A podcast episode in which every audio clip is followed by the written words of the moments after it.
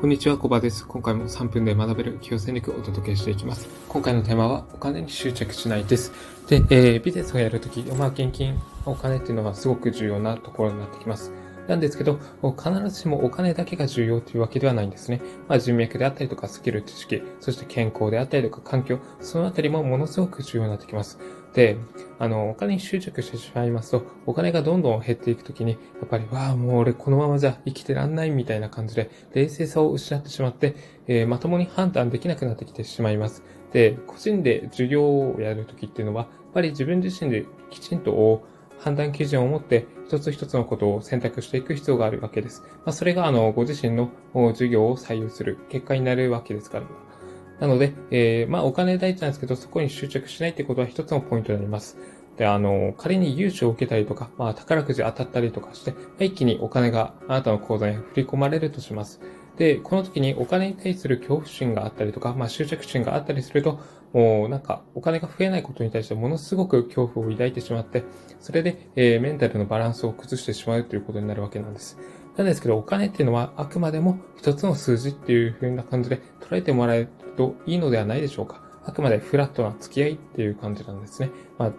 近づきすぎず、遠、うん、距離を置きすぎずっていう感じで、まあ、程よい距離感で、えー、まあ、接してもらえるといいのかなというふうには思います。まあ人間関係と同じですよね。まあ近づきすぎたら、まあそれがちょっと衝突になったりして、えー、摩擦を生む結果になりまして、遠すぎたら逆に、えー、なんか関係すら作れないという関係、ような状況になりますので、まああくまでもつかず離れずっていうところをキープしてもらえればいいかなと思います。あの、お金に対する恐怖がある人の特徴としましては、なんかあんまり高いものって買わないですよね。安い買い物だけで満足、うん、とどめるっていう感じですね。うん。まあ、安いものをたくさん買えばいいでしょうみたいな感じで、まあ、そういうふうに考えるかもしれませんけど、まあ、一つ一つの質が、あの、ものすごい低くて、まあ、なん例えばそうですね、バッグにしても、安いものを買ったらすぐ壊れたりして、また買わないといけないっていう感じで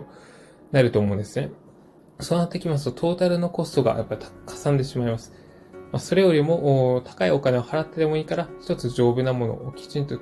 質がいいものを買うことで、それを長年、あの、使うことができるわけなんです。まあ、それは学びでもそうですよね。本をなんか1500円ぐらいの書籍を10冊買うより、もしかしたら1万5000円の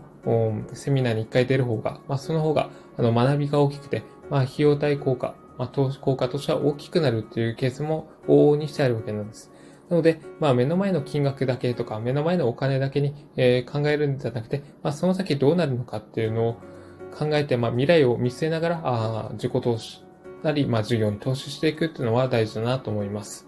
で、そうですね。まあ、その投資したものが、あの、1ヶ月後とか3ヶ月後とかに帰ってくるとは限らないですけど、それが、まあ、1年後、2年後、3年後っていう感じで、中長期的にリターンとしてきちんと帰ってくるっていうふうに考えれば、まあ、そのためのお金は、まあ、出し惜しみせずに使ってもいいのではないでしょうか。目の前のお金に執着してしまいますと、そこら辺の、